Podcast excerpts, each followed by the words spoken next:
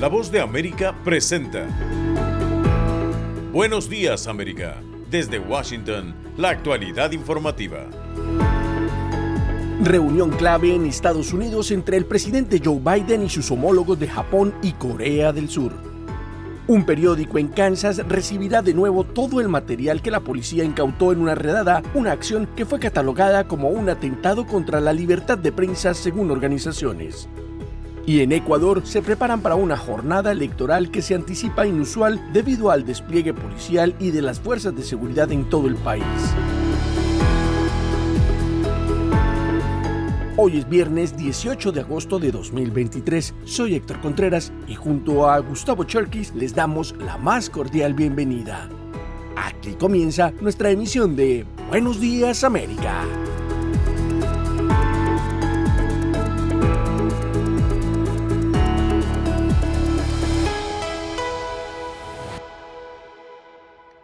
Frente a la amenaza militar que representa Corea del Norte y la competencia económica de China, Estados Unidos invita a los líderes de Japón y Corea del Sur en una inédita cita a tres bandas. Judith Martín Rodríguez informa.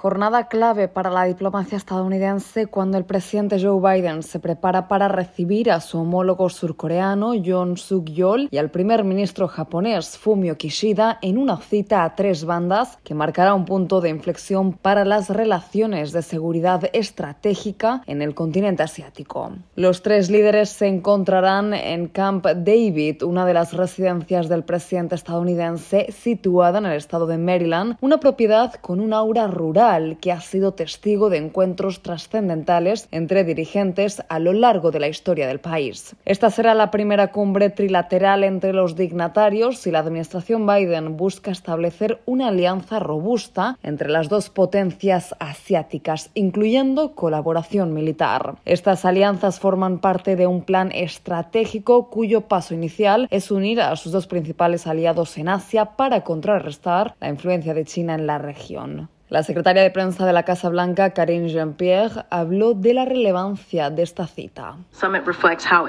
Esta cumbre refleja cuán importantes son estas dos relaciones bilaterales y cuán importante es la relación trilateral para los Estados Unidos. La cumbre es el resultado directo del valiente liderazgo del primer ministro de Japón y también del presidente de Corea del Sur, que se apoderaron el momento y ayudaron a marcar el comienzo de una nueva era para sus países.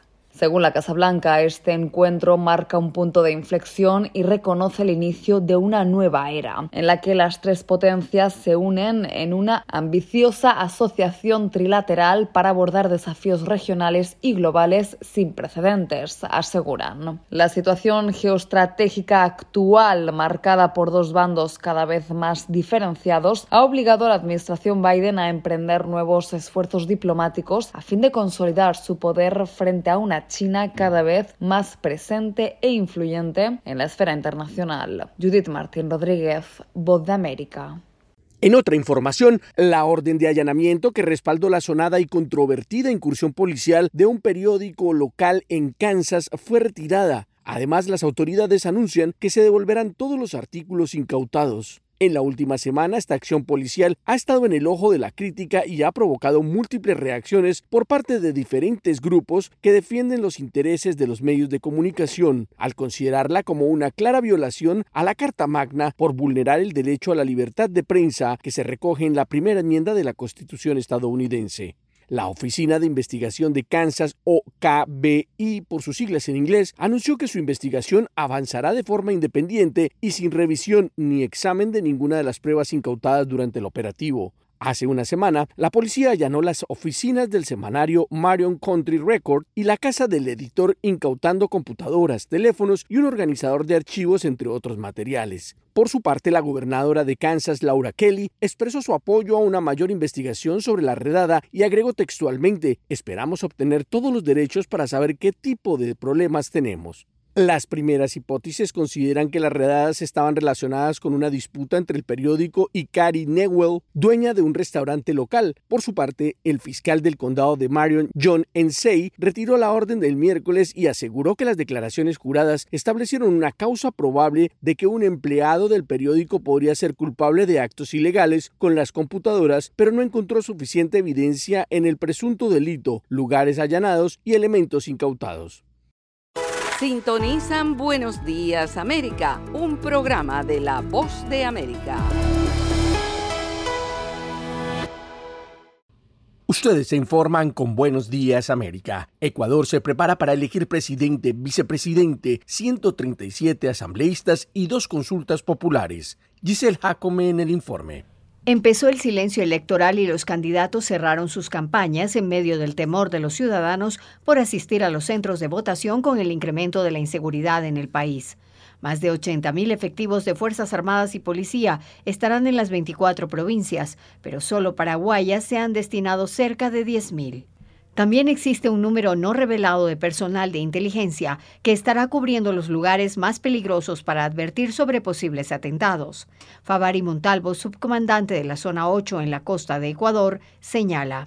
Nosotros somos encargados como Policía Nacional de la parte externa de los recintos y los señores militares de, fuerzas, de las Fuerzas Armadas son los encargados de la parte interna.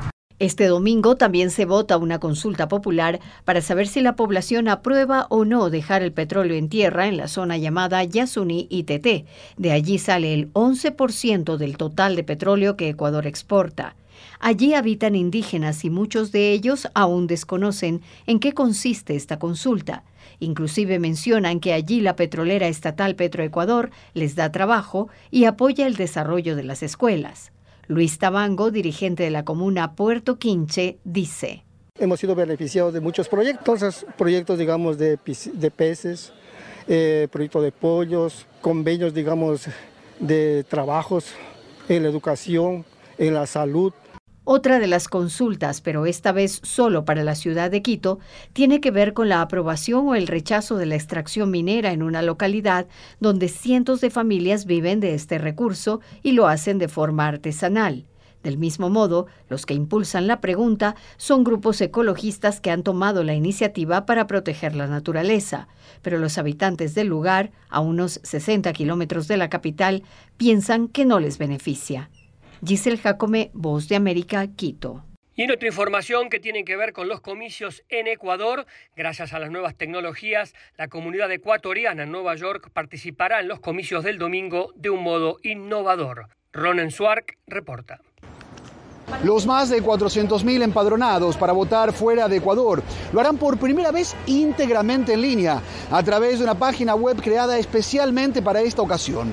El cónsul general de Ecuador en Nueva York habló con Voz de América sobre el proceso. Ha costado un poquito de trabajo cambiar la mentalidad, cambiar el switch, superar las reservas normales que existen a todo cambio. Sin embargo, tenemos eh, mucha confianza de que habrá una buena participación. Con una campaña muy importante en redes sociales se explicó cómo será el proceso de votación. Hay que ingresar a la página de Voto Telemático de Ecuador. Dirígete a www.voto-mediotelemático.cne.gov.es y haz clic en Vota aquí. Y se siente un poquito como familiar también estar pendiente del país, aunque uno se esté lejos, poder colaborar con algo, tal vez con un, el voto o, la voz en este caso, para que en realidad ya se puedan, se, se puedan mejorar las cosas. Gabriela llegó al consulado para que le informen y le parece un sistema adecuado para votar desde el exterior. Sí, porque facilita mucho más a las personas para no movilizarse de un lado al otro, entendiendo que aquí son largas las distancias. Algo para destacar es que el estatus migratorio que tengan las personas en Estados Unidos no importa para poder votar en las elecciones de Ecuador. El cónsul aseguró que no compartirá con las autoridades migratorias estadounidenses la información de los ciudadanos ecuatorianos. Ronen Suark, Voz de América, Nueva York. Están escuchando Buenos Días América. Hacemos una pausa y ya volvemos. Estas son las noticias. A tempranas horas de la mañana, acompañado por sus aliados políticos, el presidente... No coincide con la medida unilateral implementada por el gobierno de Estados Unidos. Que ya por precaución han recomendado no viajar a la zona Estos son los corresponsales de la Voz de América. Álvaro Algarra, Voz de América, Caracas. Giselle Jacome, Quito, Ecuador, Voz de América. Juan Ignacio González Prieto, Voz de América, Buenos Aires, Argentina. Llevando siempre la información desde el lugar de los hechos. La economía de Uruguay lleva 15 años de crecimiento ininterrumpido. Fue designado con 94 votos de los 128 asambleístas que forman. Sara Pablo, Voz de América, Ciudad de México. Nerima Bel Reyes, Voz de América, San Salvador. La Voz de América ofreciendo información de lo que sucede en Estados Unidos, América Latina y el mundo.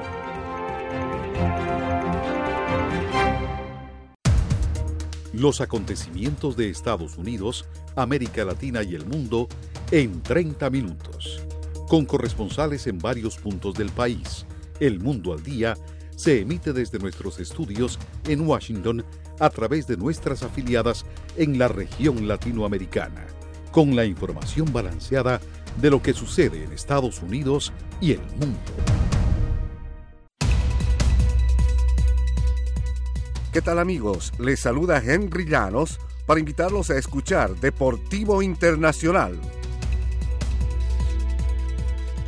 De lunes a viernes, el resultado y las noticias de los eventos deportivos internacionales en un solo lugar Deportivo Internacional, una producción de La Voz de América. Ustedes se informan con Buenos Días América. Cierra el plazo para la campaña electoral en Guatemala previo a la segunda vuelta entre los presidentes Sandra Torres y Bernardo Arevalo. Eugenia Sagastume tiene los detalles. Hoy viernes al mediodía, hora local en Guatemala, concluye el plazo para que los dos candidatos que buscan obtener la presidencia hagan el llamado al voto, mientras dos de las encuestas presentadas vaticinan una amplia ventaja de preferencia para el candidato Bernardo Arevalo del partido Movimiento Semilla. La encuesta publicada por el diario Prensa Libre revela una intención del 64.9% para Arevalo y 35.1% para la candidata Sandra Torres del partido Unidad Nacional de la Esperanza. Sin embargo, otra encuesta elaborada por la empresa Innovem, aplicada detenidamente en los departamentos, augura un empate técnico, como explica su director, Armando Suárez. Que Sandra Torres tiene 51.5% y Bernardo Arevalo un 48.5%. La tercera encuesta realizada por la empresa Sid Gallup también favorece a Arevalo. El director de Fundación Libertad y Desarrollo, Paulo Boteo, explica cómo los indecisos ya saben por quién votar un 11% de los encuestados pasó de indeciso a definirse por una de las dos opciones. Por su parte, el Tribunal Supremo Electoral avanza en el envío de cajas electorales y mobiliario a todo el país, explica la directora electoral Gloria López. Concluimos ya con el embalaje de cajas electorales de todos los departamentos del interior de la República. Este domingo 20 de agosto, los centros de votación abrirán sus puertas a las 7 de la mañana, donde podrán acudir los más de 9 millones de ciudadanos que han sido llamados a las urnas en la segunda vuelta para determinar quién gobernará el país durante los próximos cuatro años. Eugenia Sagastume, Voz de América, Guatemala. Por otra parte, organismos internacionales, opositores e intelectuales condenan el cierre de la Universidad Centroamericana de Nicaragua, mientras el gobierno anunció la creación de una nueva casa de estudios superiores. Luis Alberto Facal tiene este reporte.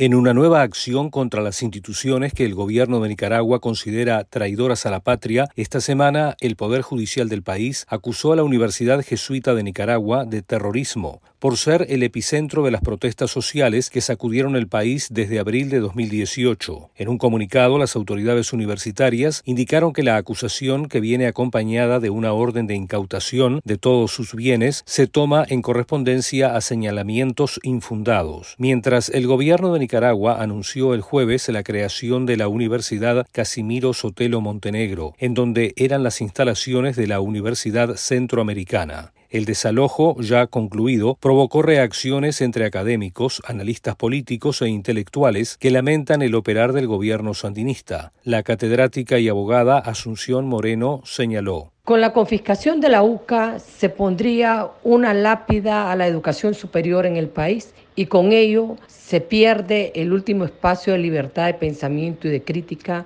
desde el cual se ha alzado la voz La orden del Poder Judicial indica que todos los bienes incautados a la UCA pasarán a favor del Estado de Nicaragua. Por esto, la jueza del caso giró oficios a distintas entidades del Estado para que procedan con la confiscación, entre ellas el registro público de la propiedad inmueble y mercantil, la superintendencia de bancos y otras instituciones financieras. El economista y analista político Enrique Sáenz también expresó sus consideraciones no es un hecho menor. No solo se trata de un atropello a la educación y al derecho a la educación, no solo se trata de un atropello a la juventud nicaragüense, es un atropello a toda la sociedad nicaragüense, a nuestro presente y a nuestro futuro.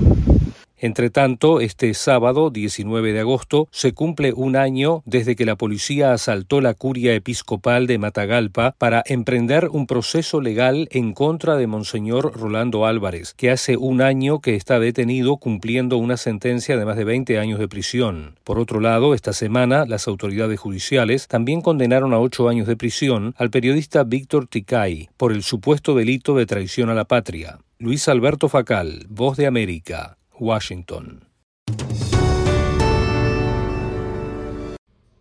Por otra parte, la coalición que reúne a parte de los partidos de la oposición en Venezuela descarta estar llevando a cabo una negociación con el gobierno para designar a una nueva directora del Poder Electoral. Carolina Alcalde tiene los detalles.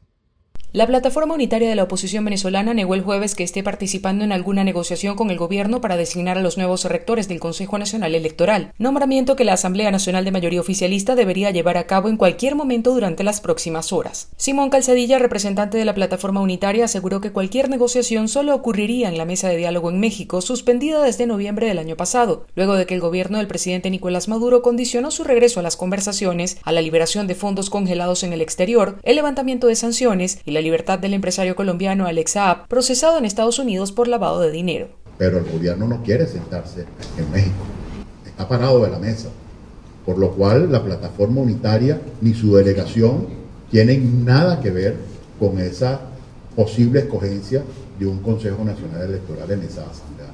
Nuestra posición aquí es la posición de la plataforma unitaria democrática, donde están todos los partidos que en ella pertenecen, incluido Primero Justicia. Si se diera una negociación sobre el CNE, sería en el marco de la negociación de México, más ninguno. En mayo de 2021 y producto de un proceso de negociación política, la Asamblea Nacional electa en diciembre del 2020 designó a la directiva del Poder Electoral considerado por algunos sectores como el más plural en varios años. Sin embargo, en junio, sin precisar razones y a pesar de que su periodo vencía en cinco años, los integrantes del Consejo Nacional Electoral cercanos al gobierno renunciaron a sus cargos, lo que forzó la renuncia de dos rectores considerados afines a la oposición y llevó al Parlamento a iniciar el proceso de designación de la nueva directiva.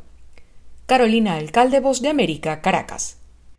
Y otra noticia, economistas consideran que el incremento de aranceles de México a China provocará un aumento en el precio de las mercancías para el consumidor final. Sara Pablo tiene el informe con el fin de fortalecer las cadenas de valor de la industria nacional. El gobierno federal anunció el incremento temporal de los aranceles a las importaciones provenientes de países con los que México no cuenta con un tratado comercial, entre ellos China, Corea del Sur e India. En esta medida se contemplan insumos y mercancías de industrias estratégicas como acero, textil, confección, calzado, aluminio, llantas, plástico, vidrio y cerámica, otras. La doctora en Economía por la Universidad Nacional Autónoma de México, Leticia Armenta, consideró que aplicar un impuesto genérico a una nación como China, de donde se importa una gran cantidad de productos, implica que al final el consumidor tendrá que pagar ese 25% más sobre el precio del producto y en el caso de insumos el impacto será para el productor. Eh, vemos este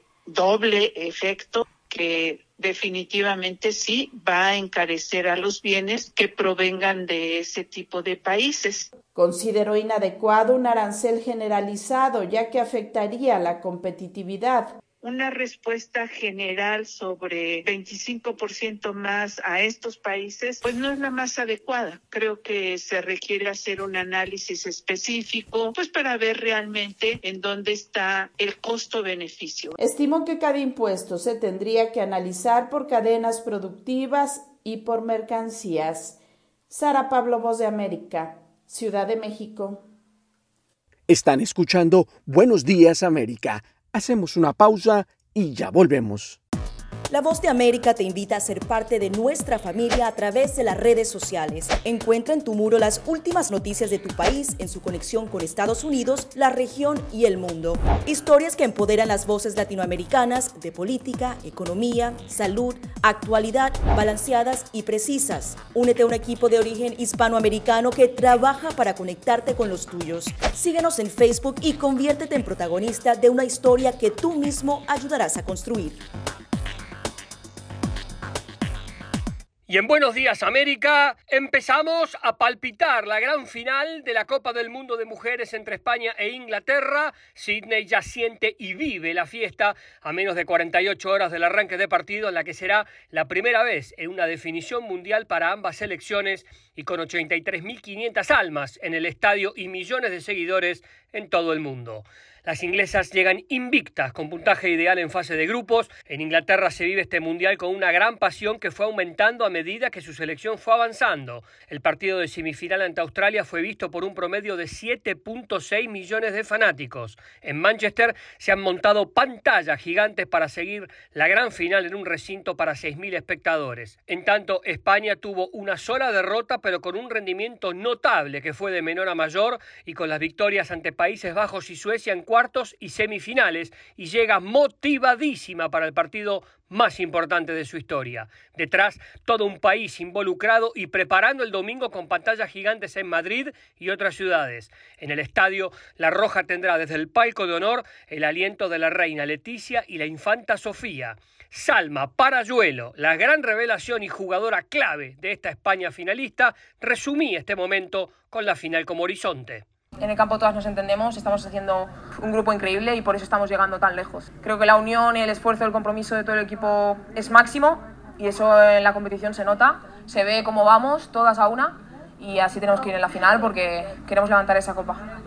Ninguna es la favorita. La presión es para Inglaterra, campeona de Europa. España de ninguna manera sintió que ya cumplió y quiere tomarse revancha del último enfrentamiento en el que cayó ante las Leonas en cuartos de final por la Eurocopa. La final se jugará con un balón diferente al resto del torneo. El esférico, bautizado Oceans, incluye diseños de las artistas Cherny y la maorí Fiona Collis e inspirado en paisajes naturales de Australia y Nueva Zelanda. El codiciado trofeo de oro, plata y platino, valorado en 30 mil dólares, quedará en poder de las campeonas para siempre, a diferencia de los hombres cuya copa real solo se ve en la cancha Luego se les entrega una réplica. Se viene la gran final de la mejor Copa del Mundo de mujeres de todas y el que nos dará a una nueva campeona que abrazará la gloria y quedará por siempre registrada en la historia. Sin dudas, estarán las dos mejores selecciones de las 32 que arrancaron allá por el 20 de julio.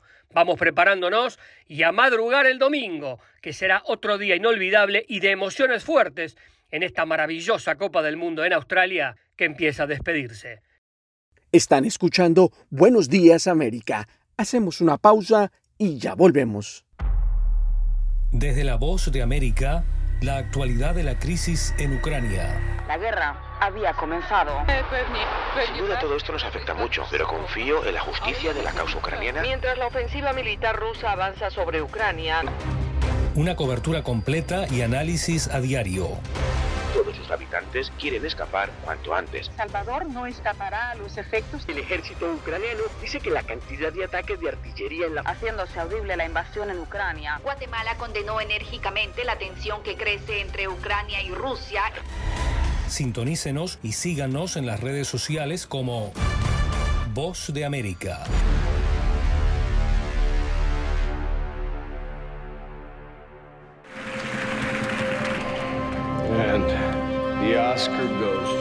Acompáñenos de lunes a viernes con las noticias del mundo del entretenimiento. Lo mejor del cine. So, Skrulls are the bad guys. Los estrenos de Hollywood. I've never seen anything like this. Who am I? She's the last of her kind. So I'm 300 years old. Alita, you are. You have the most advanced weapon ever. Lo mejor en música. Las noticias del espectáculo. Lady Gaga declaró al diario The New York Times que se El actor Alex Bowen dijo el miércoles que se inscribirá en un curso para... de lunes a viernes.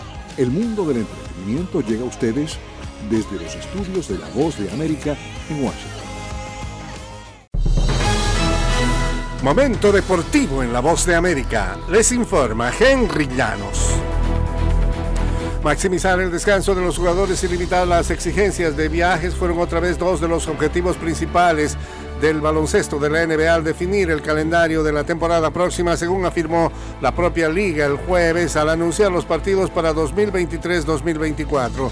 Los equipos tienen un promedio de 14 casos en que disputarán partidos en días consecutivos en la próxima campaña. Se trata de un aumento ligero respecto a los 13,3 registrados por equipo la temporada anterior y los duelos en días consecutivos con un viaje de por medio se reducirán a nueve casos en promedio.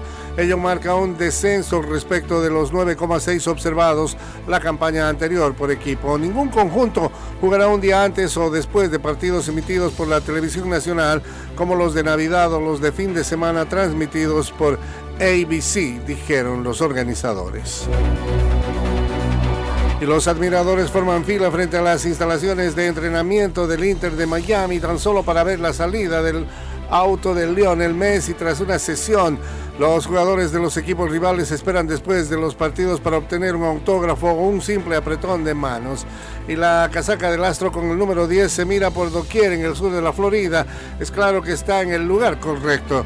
Tras guiar al Inter de Miami a las puertas del primer título de su historia, Messi afirmó que está muy feliz por la decisión de mudarse a Estados Unidos y destacó la competitividad de los equipos de la Major League Soccer. Fue mucho más fácil de lo que pensábamos porque habíamos tenido la experiencia de cambiar de ciudad de Barcelona a París y había sido complicado. Esto fue totalmente diferente, dijo el capitán del el Inter de Miami. Henry Llanos, Voz de América, Washington.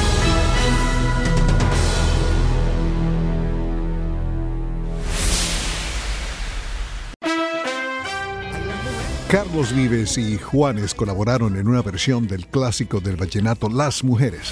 Desde Washington le saluda Alejandro Escalona, esta es la voz de América.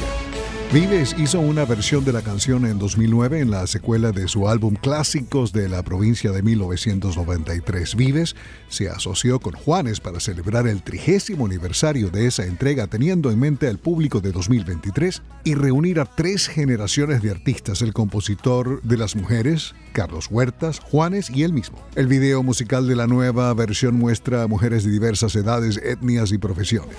Paramount Global decidió no vender su participación mayoritaria en la red Black Entertainment Television BET. Paramount notificó a los postores su decisión de concluir el proceso de venta de Bet Media Group la compañía habría determinado que mantener la participación en BET crea más valor para Paramount que cualquiera de las propuestas. Entre los postores estaban el actor y director Tyler Perry, el magnate de la música Sean Diddy Combs y el empresario Byron Allen. Junto con BET, el acuerdo habría incluido el canal de cable VH1 VH1. BET fue fundada en 1980. Esta semana falleció uno de los grandes de la industria musical estadounidense, el ejecutivo y productor Jerry Moss, la M en el sello discográfico AM, que fundó junto a Herb Alpert. Ambos forman parte del Salón de la Fama del Rock and Roll junto a Janet Jackson, Quincy Jones, Cat Stevens, Carol King, The Go-Go's y The Police.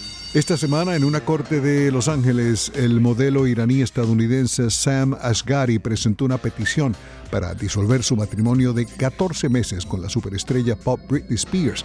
La separación ocurrió hace tres semanas según la solicitud de divorcio. Ashgari, de 29 años, citó diferencias irreconciliables como el motivo de su separación de Britney Spears, de 41 años. Spears se casó con Ashgari en Thousand Oaks, California, el 9 de junio de 2022, en una boda a la que asistieron como invitados Selena Gomez, Drew Barrymore, Paris Hilton y Madonna. Es el primer matrimonio de Ashgari y el tercero de la cantante. En 2022, Britney Spears publicó una colaboración con Elton John, Tiny Dancer, pero lleva años sin presentarse en público. Tampoco ha anunciado planes de hacerlo. Su autobiografía The Woman in Me se publicará en octubre. Este segmento llega a ustedes por Voz de América. Radio Entretenimiento se despide Alejandro Escalona. Que tengan un feliz fin de semana.